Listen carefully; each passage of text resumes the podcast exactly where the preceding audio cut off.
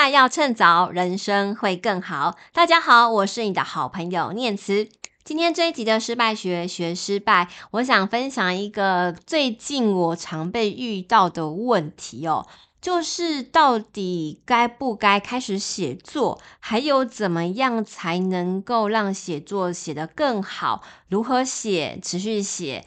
这是最近很多人问我的一个问题，主要是因为我最近呃开始做了一些部落格或是粉砖上面文章的持续发布，那经过了一年多累积之后，其实也慢慢的有了一些成效，甚至有了一些业配的一些机会哦。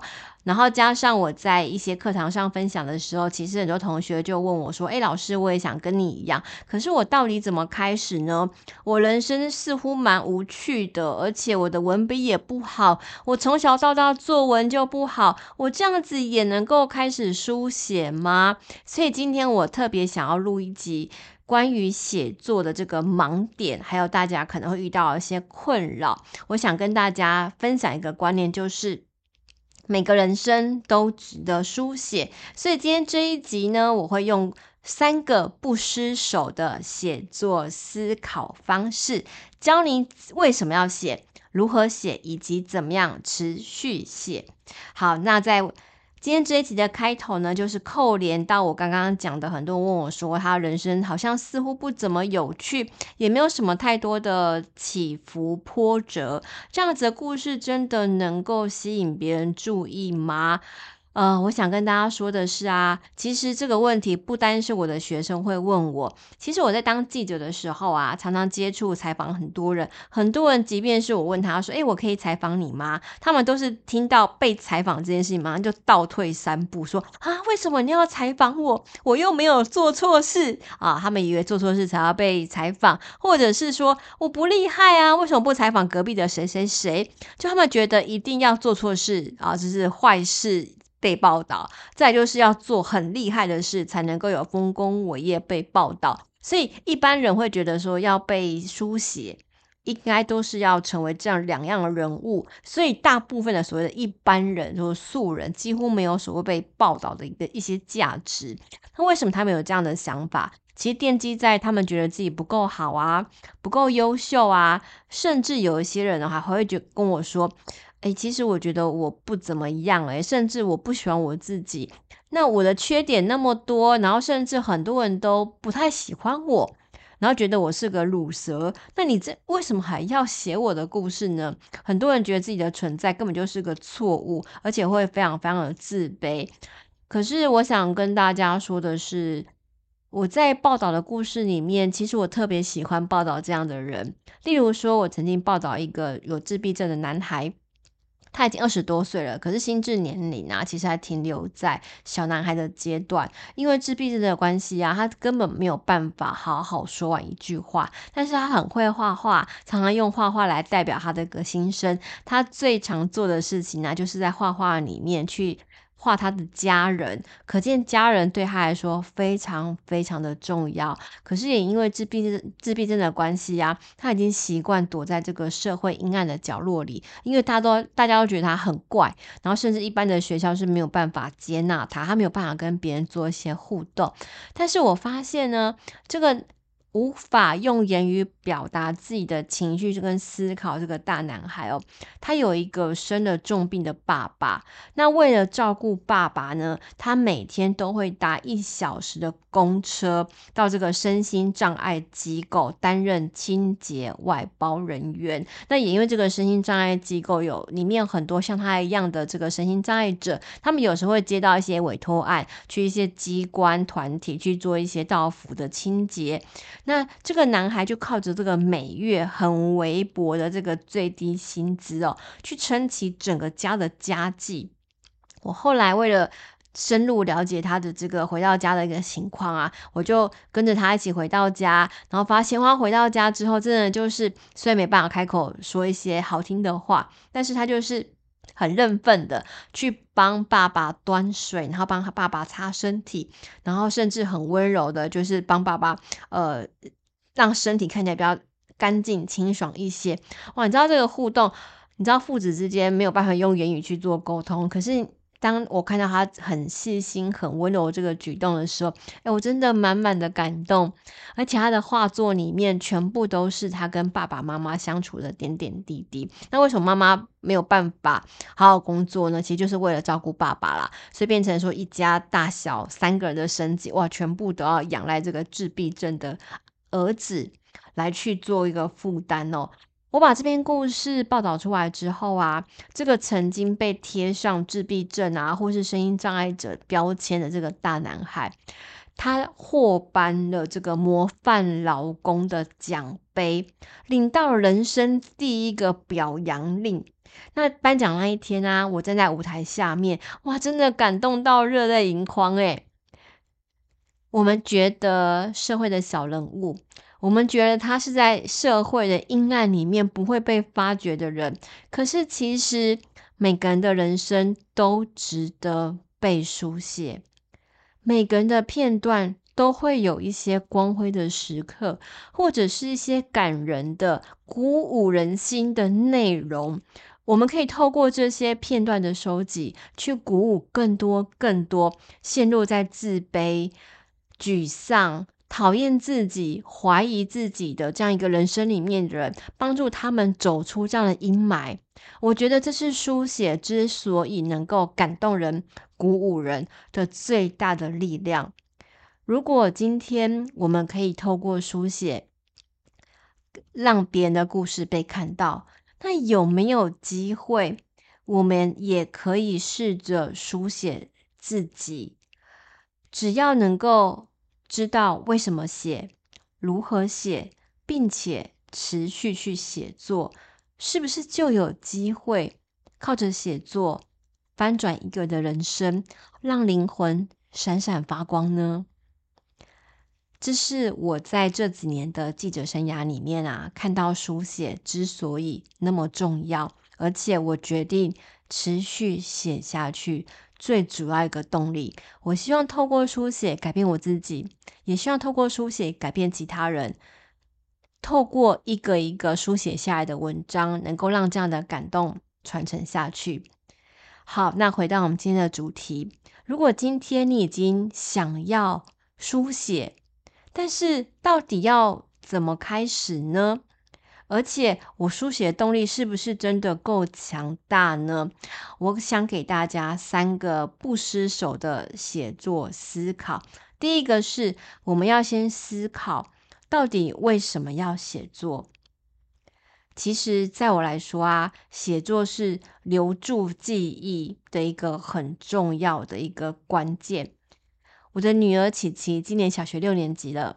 那从今年开始啊，我决定在每一年的生日都会写一封信给他，记录他的成长和想对他说的话。那最主要的原因是我很担心啊，有一天我老了，或者是我可能时间还没有到，可是我可能已已经因为某些意外或者是身体的病痛，我不记得他了，或是我再也无法跟他说话了。当有一天这样的时刻不幸来到的时候，我希望啊，我的书写文字可以陪伴着我的女儿，就像她还很小很小的时候，我在她耳边睡前唱着这个睡前童谣给她听，或者是温柔的拍拍背的这个模样，透过书写留下我灿烂爱着女儿的点点滴滴。这是我希望透过书写留下来。最主要的一个原因，那在这个畅销作家宋怡慧老师最近出版的新书《一笔入魂》里面哦，他更深入的去描述这样一个书写为什么要开始这个原因。我觉得他写的这个片段非常非常的动人哦。他说啊，写作可以抵挡记忆的消逝，每一个当下因为被书写下来而有了重温。和重现的可能。如果在磕碰生活之余，能够把所爱之人生活感悟、四理思辨的当下写下来，写作会是抵抗遗忘和遗憾最强悍的形式。哇！我看完这一段啊，我真的好感动哦。所以啊，我想跟大家说，开始写作为的不是记录丰功伟业呀、啊，或者是为了想要让书写作品名扬四海，这些都不是最重要的关键。更重要的是留住记忆，那些甜的、苦的、酸的，都会在未来成为回甘的过往。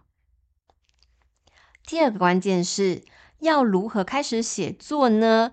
答案就是从读到写，从刻意练习到有效输出。读和写的关系非常非常的密切啊，但是从读到写绝对是一个逐渐累积的过程。光是读没有书写的产出，很容易让感动一下下就不见了。同样是在宋怡慧老师的《一笔入魂》这本书里面就提到了。他会试着模仿喜欢的创作者，他的表达的形式啊，书写的风格，他透过这样的刻意模仿来撰写他的阅读笔记，有意识的把阅读的材料连接成写作的素材，达到有效阅读的输出。所以喽，如果今天你想要开始写作，可以怎么做呢？想要开始写作啊，可以从阅读喜欢的文章作者开始。因为要完完整整读完一本书哦，其实有一点困难，对吧？所以我们可以去试着读部落格啊，或者是读一篇喜欢的创作者的粉专贴文，都会是很棒的开始哦。练习啊，绝对需要刻意为之，越是刻意练习，越能够成为自律，快速找出自己的书写风格，开启书写的道路。第三个。不失手的写作思考，就是怎么样持续写才会不中断呢？这个解答就是重新思考，找到作品最好的成果。要在粉专或部落格写文章，开始就已经很不容易啦，要持续写更是难上加难啦。去年我开始重新决定要日更写文章的时候啊，你看我都已经当记者当那么久了，我还是有很多的纠结小剧场，好不好？例如说啊，我花了那么久时间写文章，按赞留言的人好少哦，是不是读者不喜欢我不爱我了？这样我还该继续写吗？或者是呢？完蛋了，完蛋了！前一篇文章好多人喜欢，好多人快速转传分享。可是我接下来的每一篇，是不是都只能够写这样的风格在和主题呢？可是这真的是我想要写的主题吗？或者是我可能没有办法有那么多主题可以写，怎么办？你知道吗？就即便是我写那么久的文章，我还是会天天有面临这样的小剧场啊。所以，更何况是一般人，我完全能懂大家的痛苦啊。宋怡慧老师在《一笔入魂》这本书里面提到，写作者最害怕的就是被过去的成功经验困住了。当我们过度自信，反而无法前进再突破。所以啊，我们必须督促，甚至怀疑自己的写作习惯，去问自己：我可能是错的。这样的“我可能是错的”是一种逆思维，叛逆的逆。这样的一个逆思维是每个写作者必须要培养的能力。当我们面临写不下去的时候，找不到适合题材的时候，写作者啊，都应该以科学家的思考，用开放的心态，不断学习，并且寻找更好的书写典范，这样子就能够找到书写的能量，进一步的去突破重围，创造写作的新局啦。所以，根据这样的一个模板跟范例和心法。最后，我决定啊，以亲子类的文章作为我的这个失败要趁早双念词粉砖和部落格最根本的主题，从中延伸出亲子教育呀、学习生活类的分享为主，奠定我的个人品牌文章的主轴。如果这次的文章反应不够好，没有关系，再换一个就好，说不定下次就成功啦。好，所以呢，透过一年多来的认真写文，哎，我真的接到了大量媒体转载文章邀约的机会，有了出版社邀约合作新书开箱的机会，当然也接到了一些业配，有了一些斜杠的第二收入。最重要的是，我认识了很多因为文章而认识我的新朋友，透过跨领域的朋友的心得分享，开启了我的世界和眼界。我以为我书写是为了改变别人的人生，没有想到透过书写，我改变的是我的人生。最后，最后，我想跟大家强调一件事情：每个人生都值得书写，只要细细发掘。给自己机会，就会发现我们的人生因为书写而改变。失败要趁早，人生会更好。我衷心的希望，如果今天你对书写有兴趣，或者是你觉得书写也可以改变你的人生，我们可以从现在开始开始书写，给自己一个改变人生的机会。失败学学失败，我们今天这一集的分享就到这边为止。如果你有任何想听的主题，或是针对这一集的内容有些心得想要跟我分享，都欢迎你到粉专失败要趁早张念慈留言给我，或者是在 Apple Podcast 下方也欢迎留下你的评论。当然记得给我五星好评啦，我会非常非常高兴看到你的留言和回馈的。失败学学失败，我们下一集见喽，拜拜。